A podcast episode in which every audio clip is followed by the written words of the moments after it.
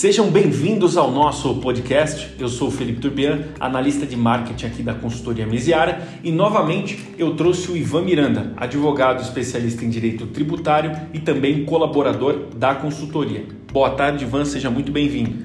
Boa tarde, Felipe. Boa tarde a todos os ouvintes. Um prazer estar aqui novamente.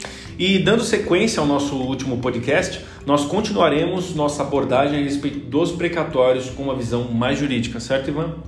Isso, Felipe, vamos falar um pouco mais aí da legislação dos precatórios, né, que estão previstos na Constituição Federal, no seu artigo 100, e que posteriormente também foram alterados pela, pelas emendas constitucionais 62 de 2009 e 94 de 2016. E eu lembro, Ivan, que nós falamos sobre os diferentes tipos de precatórios no último podcast. Então, se você quiser acessar, você vai entrar no nosso Instagram, que é consultoria.misiara.insta.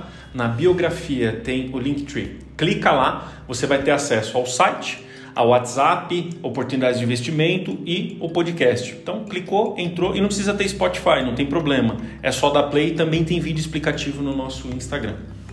Isso, Felipe. Como você bem recordou, a gente mencionou né, no último podcast e vamos falar novamente um pouco mais detalhado, lembrando né, também os diferentes tipos de precatório.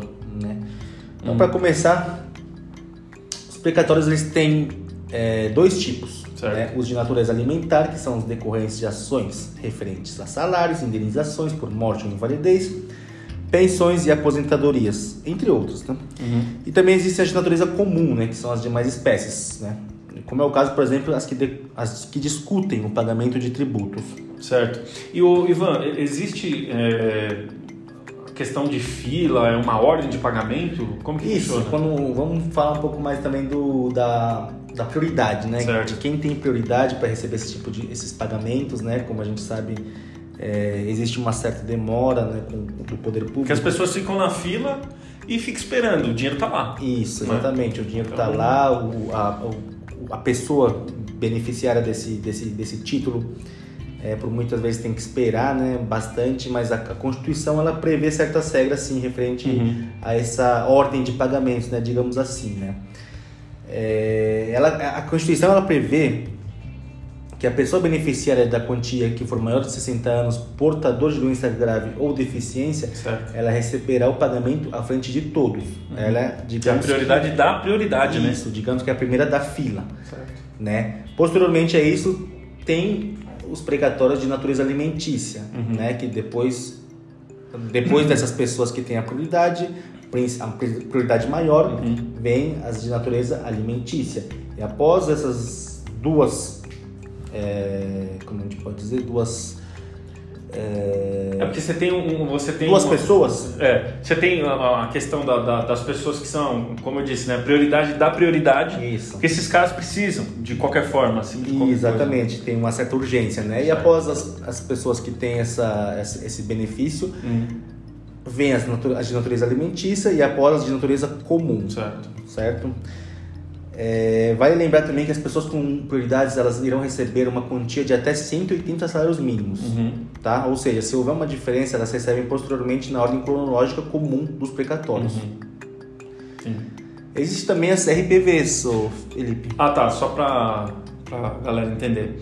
É, RPV significa requisições de pequeno valor, certo? Isso, exatamente. Uhum. É, elas se diferenciam dos precatórios porque são é, tratam de valores inferiores uhum. da, de condenação. Tá? É, é, elas na União, por exemplo, elas estão fixadas em condenações de até 60 salários mínimos. Uhum no âmbito estadual e municipal, existem outros, outros tetos conforme cada legislação do, do respectivo estado ou município. E lembrando, Ivan, é, me corrija se eu estiver errado, tá? Ela não pode ser menor que o teto do INSS, né? Exatamente, Felipe. Ela, tem esse teto, nunca pode ser menor que. que, que hoje está fixado entre R$ 5.500 e R$ 6.000. Certo. Tá? Mas também, caso não haja uma lei que defina isso, uhum. o, o, ADCT, né, os atos de disposições constitucionais transitórias, no seu artigo 97, ela fixa para os estados 40 salários mínimos uhum. e para os municípios 30 salários mínimos. Certo. Bom, entendi, Ivan. Então, assim, me responde uma coisa. Existe na legislação uma regra de prazo para o pagamento desse título, igual nós, nós, nós falamos. Né? As pessoas estão esperando, elas precisam disso. Né? Então existe um prazo? Existe, existe, Felipe. Existe, conforme a Constituição também, Os precatórios que forem apresentados até o dia 1 de julho, eles uhum. deverão ser pagos no ano seguinte. Uhum. Agora, se os precatórios forem pagos após essa data, forem apresentados, desculpa, após essa data, uhum. no caso 2 de julho, uhum. Aí eles serão pagos no ano subsequente do ano seguinte. Ou Nossa. seja, realmente é, é um, é um tempo que as pessoas têm que ter uma paciência, na prática às vezes até demora mais que isso, infelizmente, e mas né, junto com a nossa consultoria, nosso corpo jurídico, a gente sempre tenta no, é, acelerar esse tempo o mais rápido possível para os nossos clientes.